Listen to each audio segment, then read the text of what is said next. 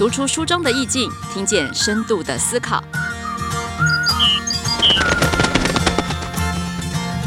聊一聊他们的阅读生活。欢迎收听《亲子天下》，阅读有意思。我是罗伊君。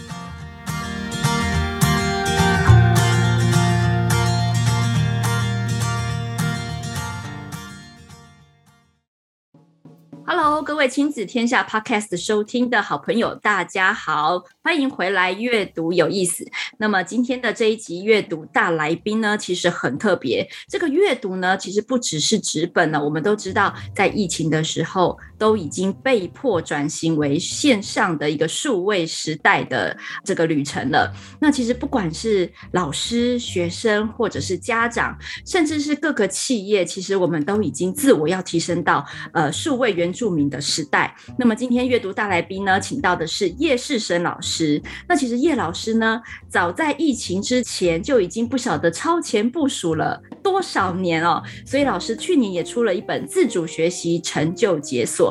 没有想到这一本现在成为我们大家的葵花宝典跟数位宝典。今天就要邀请叶老师来跟我们说一说线上呢学习要怎么样才能够自主化。而我们常常说线上线上。难道它真的对孩子的学习有百害而无一利吗？那我们先请叶老师来跟大家打声招呼吧。哎，大家好。好，老师很简单，有没有？老师最近是不是说太多话了？你最近到底在跟什么样的人说什么样的话呢？呃，其实疫情出来之后，就几乎所有的研习都改成线上。那我们不只要去跟学生对话。因为我做自主学习会入班，原本是实体教，那现在就变成要透过线上去教。那我们又要安抚老师，因为很多老师是被迫成长。那我想很多家长也是，只能把那个整个泪水往肚子里面吞。对，不止要往。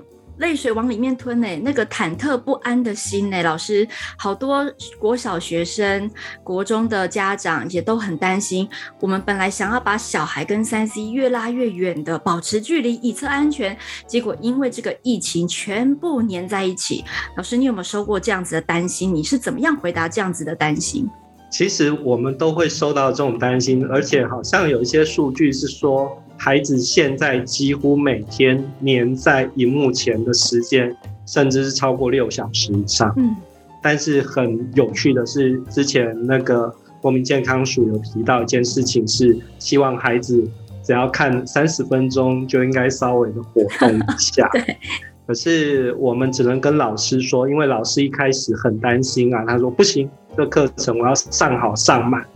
后来我们都跟老师说，你可以上二十分钟。就稍微休息一下，然后设计一些活动，也是避免孩子在那前面黏太久。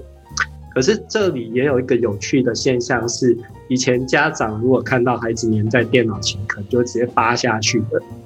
但是现在看到他黏在电脑前，会迟疑一下，看看他是在学习还是在玩，想说他是不是很认真的，对不对？对。可是这个趋势，我我想是回不去了。嗯，的确是啊。嗯，当然家长会担心啊。可是相对的，大家有没有去思考说，在这段时间，不管是孩子或者是家长，整个资讯应用的技能，简直是大跃进。对，除了。技能大要进，其实我们的心灵要做很大的调幅。好，为什么这样说？因为就像老师说的，哎，我们在学习在现实的这个实体课堂上，也许四十分钟、五十分钟是我们过往对专注力的一个研究，觉得它最棒。但是在线上完全不一样。如果你还是很坚持你要赶课，或是你有课程的压力，然后你还是维持课程设计是这样子的话，可见你就不是用数位的方式去思考注意力这件事了。是，嗯。嗯，那我知道有一个很有趣的消息哦，就是好像有一个呃国外的常常在做阅读理解这些研究的机构，他说呢，他们统计世界各国的孩子在线上啊，他们在做学习的时候呢，就去呃做了一下分析哦，那结果台湾是第一名哦，台湾什么第一名呢？就是台湾的孩子在线上最容易分心。去看，不管是广告啦、影片啦，还是游戏哦，因为分心本来就是一个在网络上本来平台就会有很多视窗，可台湾居居然高居第一耶。嗯、那面对这样子的一个呃结果呢，我们有听到一个说法哦，这个说法是说，其实台湾的孩子可能在疫情之前。呃，我们的国家，或是我们的教育政策，或是我们整个教养的环境，其实真的并不那么的数位，所以呢，孩子们大多都用三 C 来做娱乐的这个活动。而不是做学习的活动，是。所以一旦他搬上来之后，他自然而然就会觉得，当我在这个环境下，我要做的主要目的是娱乐，那学习就很容易分心。嗯、所以叶老师是自主学习的专家，我很想要用这个结果来请教老师。老师，线上课程不等于学习。如果我们的孩子那么容易分心，那要怎么样把这个娱乐习惯转为学习的习惯呢？好，其实刚刚你提的那个数据，我一点都不讶异。因为我记得之前柯华威老师他在分析我们台湾的 ePearls 的相关成绩的时候，就有提出了一些感慨。感慨就是说，台湾明明是一个资讯大国，但是孩子在学校几乎很少老师会去教导他们怎么样好好的使用这些电脑相关的载具这些东西。所以我们孩子去做 ePearls 的时候，分心分心的很快。对。他听到你的数据之后，只是再一次证实这种说法。那呃，当孩子容易分心的时候，其实我觉得比较好的方式是创造他一个学习的经验。如果是就像我们大人在家在做 work from home 的时候，你如果不能把场域切开，相信你的工作也会搞得一团乱。是，对，所以呃，现在很多老师他慢慢有一个。自己的心得是要帮孩子创造仪式感，嗯哼，让他知道说，现在我们就是上课的时间了。那家长平常在家的时候，也应该去创造这种仪式感。你的游戏时间跟你的学习时间应该是分开的。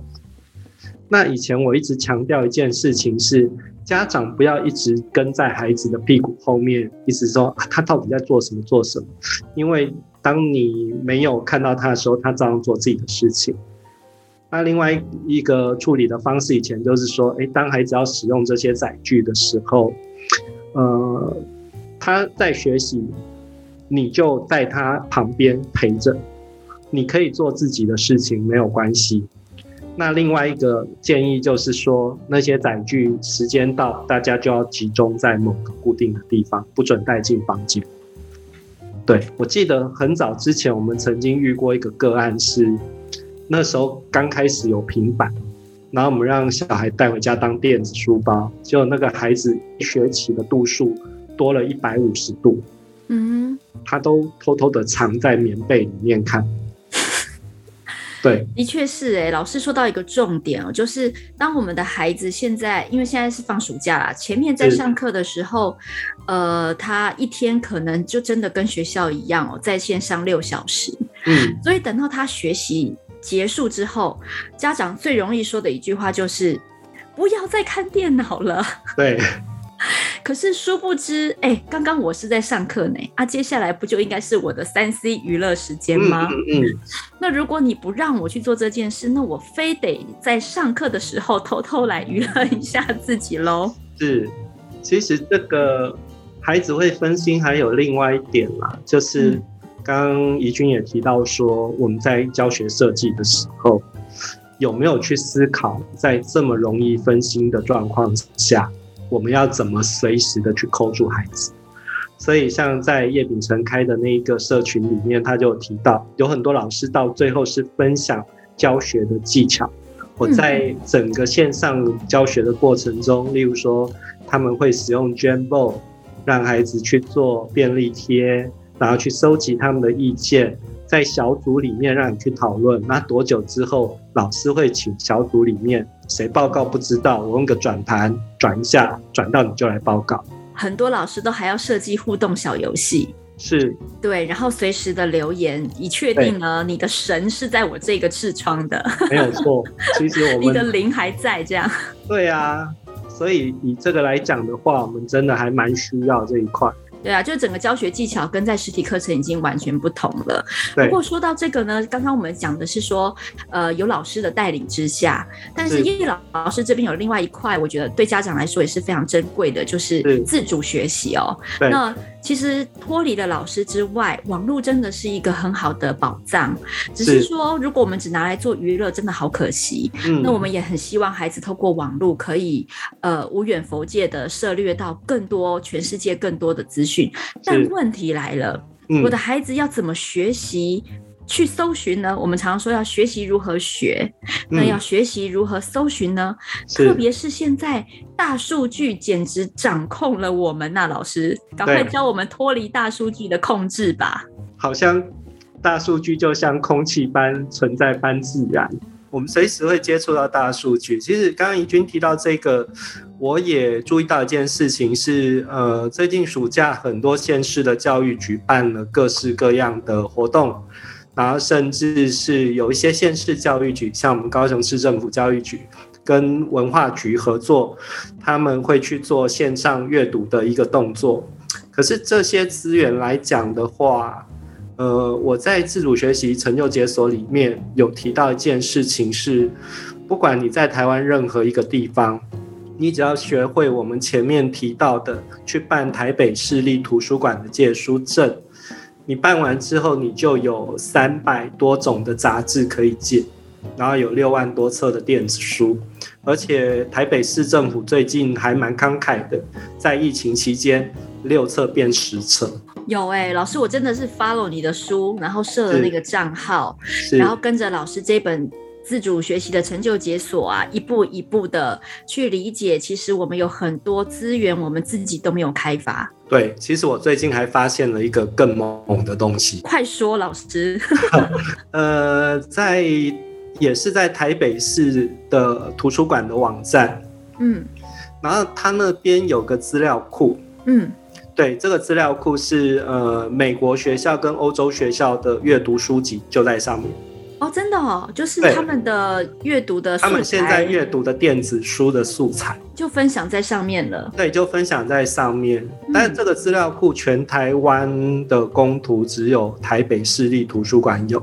哦，好哦，那这个是呃我们可以运用的一个学习教材。但如果牵涉到孩子们很喜欢自己去搜寻东西。那如果我们讲搜寻呢？因为孩子的自主学习来自他的内在动机，他如果发现了一个东西很有兴趣，那老师会怎么建议孩子们根据他的兴趣，然后去呃循序渐进的解锁他在网络上面找到的知识？OK，嗯，这个东西如果在我们自主学习的课程里面呢、啊？我们基本上会希望孩子，他如果对他自己的议题有兴趣的话，是，然后他想要快速的去建立他自己的学习音架，哦，例如说，我举例来讲，他对黑洞很有兴趣，嗯，那我们在书上有提到一件事情，就是使用 Google 的进阶搜寻，是。对，就是你用黑洞这个关键字，因为通常很多孩子就会只有搜这个关键字，然后他会看到非常多笔资料，多到他自己都读不完。然后大家都只看前两页，所以贴出来的都一样。对，然后有些孩子是，其实我我觉得也要看孩子的学习类型，有些孩子是视觉型的，嗯，所以他要查黑洞，他直接就到 YouTube 去查。哦，对耶，YouTube 也是。对，但是 YouTube 会有一个问题是，它比较没有那么有系统。对，它可能是不同的直播主或是老师针对他自己有兴趣做很片段的一个表达。对，所以我们教孩子的方式是请他用进阶搜寻去搜寻黑洞这个关关键字，并且去查说，哎，我查到的这些资料里面有哪些呃网页是提供 PPT 的档案，因为 PPT 是很多人去。呃，说明一件事情时候做的简报，那以这个简报为基础，他就可以去快速建立自己的音架。那我们在高中有实验这件事情，因为我们想说，呃，以高中生来讲，这个基础技能他们会不会？就多数的高中生是不会的。对，因为我在看老师这本书的时候，我也在检视自己。到底我们号称跟 Google 大神这么熟，那到底是有多熟呢？有多少的功能我们其实并不知道。那它设计出来一定是有意义的。所以刚刚老师说的。Google 的进阶搜寻是在呃老师书里面也有讲到，他一步一步的把表格跟图示都画得很清楚，然后呢也有讲到 PPT 的标签跟 PDF 的标签，对，所以这表示你可以搜寻到的不只是零碎的叙述。而是可能是别人整理过后完整的文章，完整的学术报告。对，哦，那老师后面还有讲到 Google 快讯啊，或者是 RSS 订阅，对不对？是。老师来跟我们分享一下这些功能。是，好，Google 快讯其实我是跟林之晨偷学啊。对，这位设计创投家。对对对对对，我我之前在台大遇到他，还很高兴的请他签名。嗯因为以他事情这么繁忙，他需要接触呃大量的资讯。他现在做的是五 G 嘛，那五 G 跟物联网这东西其实进步的非常快。嗯，那他需要随时掌握讯息。与其我们去主动的去搜寻，我可不可以换一个方式？我是被动的让讯息来找我。所以我们跟孩子说，你可以利用 Google 快讯去订阅某个讯息。例如，呃，你可以去订阅 IoT，如果你对物联网有兴趣，那它就会帮你搜寻到非常多物联网的资料，而且是最新的。我特别强调是最新的这件事，嗯，因为它必须跟资料库的应用做一些区隔。资料库必须是已经出版的东西，它才会进资料库。但是等到它出版再被塞进资料库，已经是很久的事情了。但是网络有很多新的议题是随时在进步的，那 Google 快讯就是你的好工具。对啊，我们要是做学问、写论文的时候 有 Google 快讯该多好。其实不止这个，我觉得我在追某个议题的时候，嗯、例如我今天在亲子天下看到的一个科技平权，那它刚好有一个英文的关键字。那既然 ISTE 说他已经跑很久了，我今天我就订阅了那个关键词，我订了科技平权，我又订了英文的关键字，而且我一直鼓励学生说，现在这个时代是不需要害怕外文的时代，翻译工具翻得非常的精确，是，除非你的外文能力非常好，不然你搞不好翻的都没有它好。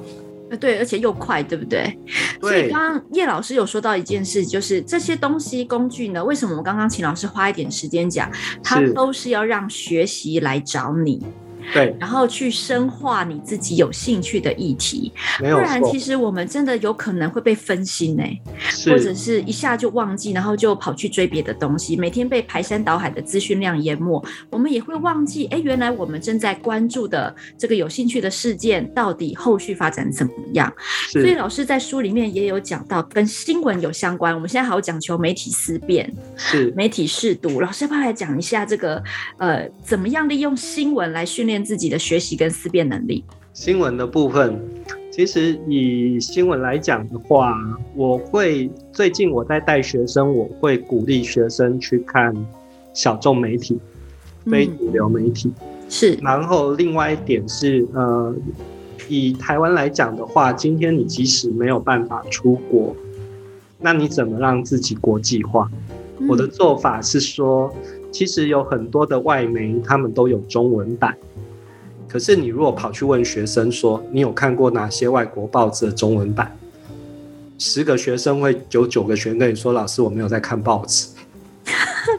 他连报纸都不看，嗯，他很多就是看，可能是看人家的懒人包，然后可能就是看那些乡民相关的讯息，所以或是订阅的 YouTuber，然后 Line 快讯上面的主要新闻，对。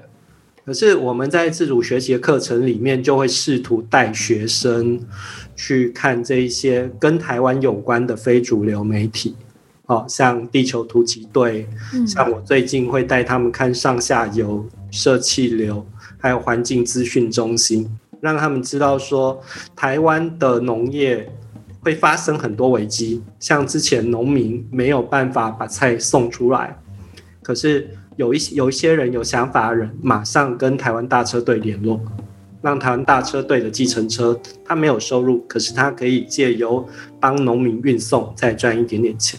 这些很多的例子给他们。还有就是，当你的新闻的阅读量变广的时候，你会发现说，为什么同样的议题，不同的媒体报道就差非常多？老师，我最近看每一台电视新闻，我都会轮流看。我真的觉得哇，那个主持人好厉害！我为什么要看这么多台呢？因为我觉得每个主持人他要怎么样把这个角度讲的这么厉害，这是我要学习的。我们可以随时更改框架耶，嗯、对不对？其实跟别人对谈也是学习的好方式。例如说，吴界塾有一个老师叫林佳怡，然后他那天看到我贴的东西之后，他就跟我说，他们在无界塾会带笔报这个东西。嗯。结果我去看，原来笔报在新闻系里面是有这种课程的。有的，老师，我是新闻系，我以前被这个笔报上了一学期，都快累死了。是，比标题、比内容、比这个内文的提到的比例，还有关键字。对，然后他们在无界塾带比较小的孩子说，呃，你怎么从不同的角度去思考，然后看那种比重，看看媒体之间是怎么去演绎一个新闻的。蛮有趣的。对，这一段可惜是书已经出版，不然我一定会加进去。老师，你可以出第二本。好可怕！没有，因为呃，老师呢，当时出这一本，其实主要是帮助高中生，因为他们有一个自主学习历程。对，哇，这件事情要上缴档案呢，让很多家长倍感压力，也让很多孩子不晓得该怎么去线上呈现自己学习的样貌。嗯，所以老师这本书当时提供了非常多的方法来协助孩子。不过我们刚刚提到的啊，都是呃，可能已经有特定兴趣的孩子。对，他可以很快的借由一些科技工具来协助他深化他的兴趣挖掘。是，不过我比较好奇的是，很多家长现在都反映我的孩子没有特别的兴趣，嗯，整天在这个网络上冲浪，有没有？是，滑来滑去，冲来冲去。老师，我该怎么给孩子建议呢？如果他没有一个很主要的、明显的兴趣的话。这个问题的话，其实我们去高中也会遇到，就是所谓的无动力世代，嗯，或者是对岸说的躺平族，我不想努力的那一种。对对对。那以以如果以一个比较学术架构来讲的话，我们一个是家长去帮忙观察，看孩子遇到什么事情的时候是比较有动力的，另外一个就是帮他创造情境。嗯，但是在高中那一端，我们处理的方式是比较，应该是最省钱的方式啦。我们会刚刚不讲到北视图有三百多种杂志吗？对，我们就会请他说，诶，在这三百多种里面挑个一两种你喜欢的，然后告诉我你为什么喜欢它。对，因为我们一定要先开启这一段，我会开启这一段是。我现在也发现一个新的架构，是 OECD 二零三零有提出来的一个架构。他说，后续学习者我们应该要做的事情是让他建立一个循环的一个机制。这机制里面有三个元素，嗯，第一个就是去做预期。你今天去观察到一件事情之后，去跟你的旧经验做比对，然后你去做出一个判断。如果你今天决定说我可以做些什么。那下一个就是执行，去做做看。在执行的时候，你可以去做规划，然后执行完之后反思，就这三个步骤这样一直循环。可是我们如果再去思考的话，要预期必须你的肚子里面要有点东西。是，如果没有东西的话，你怎么预期？那结合这一个让孩子有动机。跟去符合 OECD 的架构的，我觉得最好的就是阅读。嗯，对。所以在线上，你看我们在实体里面不太可能去翻三百多本杂志哈，但是在线上却可以达到，我至少可以到三百多本杂志的封面，我可以一一浏览。对，其实我我最近因为准备东西，我又去翻姚仁禄老师的录影。那姚老师就提到一件事情，是他刚出来社会工作的时候，一个礼拜会看二十到三十本杂志。嗯，然后就想说，他刚出来工作的时候，应该是我很小的时候，那那时候的杂志应该是用租的，不多本哈，也不多本，租的也很贵。对，对。那以现在来讲的话，哎，去北市图可以借十本杂志，一本算两百块好了。那你就如果是家庭比较没有办法的，觉得家庭的可支配所得没有那么多的，他就可以透过这个途径。其实我我们在东部上课也遇到一个问题，嗯，在东部的当地最好的高中，有三分之一的学生家庭是低收。老师，你知道疫情再这样下去，其实不用到东部，我们每个人都可以变快要变低收了。所以呢，啊、你知道一个家庭里面如果生四五个小孩，三四个小孩，对哇，这个花费开支真的也很大。所以老师讲的很重要，线上很多真的是开放的资源，开放嘛，它线上就是一个开放的精神。对，就像我刚刚讲的，美国跟欧洲学校的东西，嗯，它更棒的是它还有分级啊，对，阅读的分级非常重要，阅读分级非常重要，因为你在网络上看到的很多素材，它是没有分级的。呃，我讲的资料库叫做 Overdrive。哦、oh，Overdrive，对，Overdrive 在北市图有，这几年前我就有去研究过，可是以前在小学端我推不动，因为大家看到所有的界面都是英文的，就开始心生恐惧了。对对对，到首善之区讲也推不动，因为我去台北市讲过，他们说这在我们学校很难推动。可是你相对来讲是以以我们现在为什么一定要推数位？数位的好处是在台湾再怎么偏僻的地方都有公共网络，嗯，而且在台湾只要你愿意学习，社会资源是够的。就像这一次我们疫情来了之后，有很多偏乡的孩子他缺设备，像一些大企业纷纷主动愿意协助。是硬体应该不是问题，对，所以我们现在真的要积极提升的，就是怎么样，呃，换一颗脑袋，在线上面，呃，去找寻我们自己的归属。好，我觉得，呃，可能更自由，但是自由也带来必要的混乱。那这个混乱就要靠，嗯、呃，我们的学习来能够解锁。所以刚刚老师说的很很棒，就是线上，你看哦，你可以。一个毫无动力的孩子，他就算是视觉思考的，他可以同时间浏览好几十页的杂志封面。嗯、好，总有他几本他看起来顺眼的吧？对。嗯，那我们就从那几本开始作为对话的基础。是。那杂志里面通常都是很杂实的报道，有不同的专栏、不同的面向，可能可以再深度的请孩子进一步的去看看，那这一本里面又有哪几篇你看得很 很顺眼，对不对？对对对，其实以我们老师的角度，我们也是这样做。杂志有一些特色是，第一个，它通常两页就要介绍一个主题，嗯，这是第一个。那第二个，它会有一些图表跟图片，哦，呃，我们在素养取向里面其实都跟孩子说，会阅读图表很重要。可是你有提供这些文本吗？哎，真的耶，我们的课本几乎也很少耶。对，而且那图表都很难看。对，那第三个，我很希望他们看的是像一些财经类杂志，嗯，它里面是有多项性的。因为我们在我们的一零八课纲里面也说，学生要多元思考，可是我们给他的文本也是没有多元思考啊。对对，你在天下，甚至是亲子天下，或者是今周刊、商周，你经常看到一篇文章里面会有不同的人表达他的立场。那试想，孩子如果诶、欸、经常读这些文章。他能不能会比较站在别人的角度去思考事情？这不就是我们要的吗？所以杂志的阅读还有这个，另外一个是我希望他们很接地气。杂志通常它比较新，嗯，然后他会谈到的是你生活情境周遭的事情啊，最近刚发生最热门的话题。对对对，那我们希望孩子能够跟上，而且。最好最好是读那一些，呃，比较可证性比较高的杂志，像天下系列的杂志就有一定的公信力，对，总比去读懒人包什么好多。不过呢，我最近也有听到一些孩子在反映。是哦，就是呃，这些孩子们呢，摸这个软体硬体呢，其实好快哦。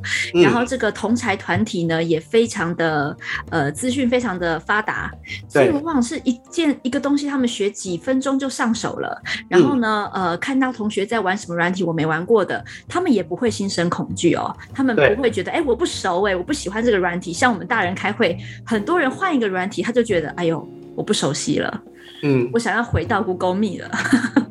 但是孩子们没有这个问题，对，所以另外一方面，孩子也承受到一个压力，是说，哎，我的爸妈、我的家长好像不太清楚我在做什么，哎，那老师呢？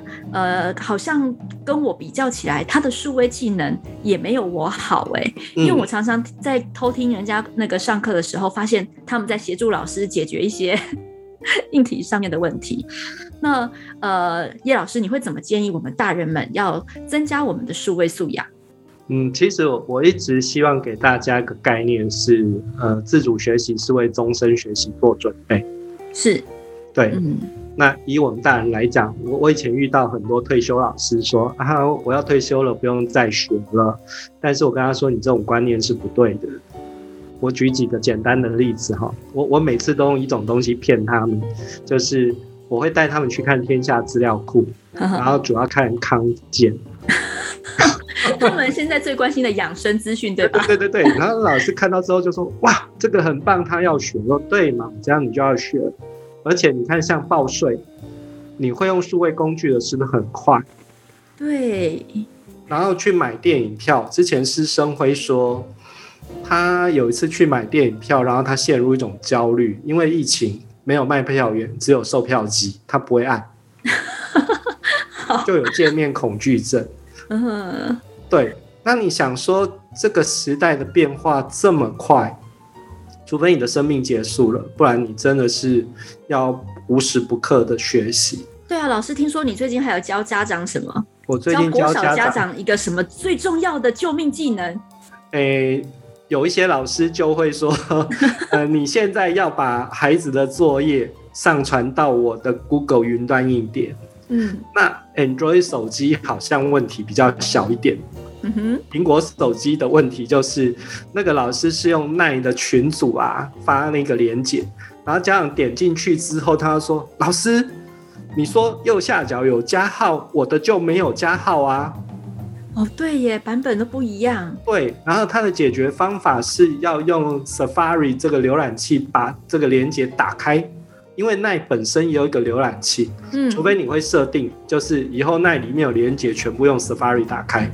可是这对家长来讲又是一个门槛。对，因为他脑筋里面不是这样建构的。对对，他的逻辑、它的层次，对不对？它不是那种多视窗功能的那一种感觉。我们去思考一件事哈，就是你看孩子遇到一个新的软体，他会到处乱试，只要有符号他就会试，就按一下按一下，对，然后按一下他就知道里面有什么，但家长不会，所以我今天也听到一个讲法很有趣，就是说，呃，孩子是数位原住民，然后我们这些呃懂一点点资讯科技的是数位移民，然后不懂科技又有焦虑的叫数位难民。哎，这一波真的造成很多数位难民哦。是，然后很多家长就是光是弄那个上传作业就可以让他们发疯，然后就会去怒骂老师说：“你到底是在找我的麻烦，还是在干嘛？”嗯，最近一九九九生意很好，真的哦，老师你们那边也是吗？嗯，经常收到投诉。哦，对，但是你看哦，如果你今天把这个手机哈交给孩子，你愿意把手机交给孩子，他三两下就解决了。嗯。可是我我我们会发现说，如果可能的话，还是请家长不要让孩子用手机学习，就是课堂学习啦，非正式的学习是 OK 的，因为老师设计的所有的东西基本上都是以电脑为主，平板已经是很吃力了。嗯嗯，对，这点蛮重要的哈，因为我发现，呃，家里如果有几个小孩的很多。载具还一时没有办法补齐的话，对对，的确有蛮多人是用平板或者是手机在上网。对，其实我也它的功能会有限制，对不对？互动功能就会有很大的限制，有很大的限制。其实我也很想鼓吹一件事情是，嗯，时代在改变，我们应该在思考要不要把电脑列为学用品。哎，对耶，其实真的都已经迈入数位化这么久了。对。当然，家长自己买得起的家长就是买一台给孩子，反正就是列在学习用品里面嘛。那家长买不起的，政府该补助的就就要补助。嗯，不过当一旦当电脑真的变成我们学用品的时候，那叶老师最后你要不要给我们一些建议？就是用数位工具来学习，呃，我们最需要注意哪一些事情？对，嗯，用数位工具来学习，我觉得第一个是要把情境切开，情境切开，你该休息的时候，嗯，你还是要休息。就我们刚刚说的，你是游乐。你是工作，或者是你是读书，这个切开。然后第二个就是说，你在学习的过程中，呃，如果可以的话，就是不要只有绑定在你的学科里面。其实我们自主学习那本书一直很强调一件事情是。这个世界有很多问题，并没有办法只靠教科书解决。像最近某个县市的首长有说，这跟书上写的不一样。对啊、呃，稍微开阿北玩笑一下。对，他现在很红哦。对对对对对。那既然我们可以透过数位去帮自己开那么大的一扇窗，要给自己多一点机会，利用这个去协助你改变。特别是我们在一些偏乡地区，都跟孩子说，在我们一开始做自主学习这个东西的时候，有一些学校的学生都很担心，呃，他们没有像都市学校那一种资源跟竞争力。嗯。可是我最近在东部长期的带一所学校，我已经慢慢扭转他们的观念。如果以后会是数位化的话，你把数位学习技巧做起来。那你就没有，搞不好你是可以翻转。是，呃，其实就像刚刚叶老师说的，数位真的帮所有的人制造了另外一种的机会平等，而且它降成极低的门槛。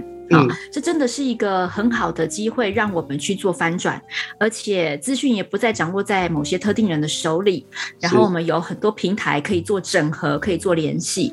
嗯、现在的孩子，也许你说深度学习，他有一些困难，注意力可能呃很分散。但是你知道吗？整合这件事情，却是现在很多孩子非常擅长的一个面向。嗯、那如何在呃线上的世界里面，透过他们这种发散，然后树枝状。思考的这个脑袋里面去连接各式各样的资讯，或许他们的脑袋才是更适合下一个世纪，呃，开创或者是解决困难最重要的一个脑袋的革命跟格局。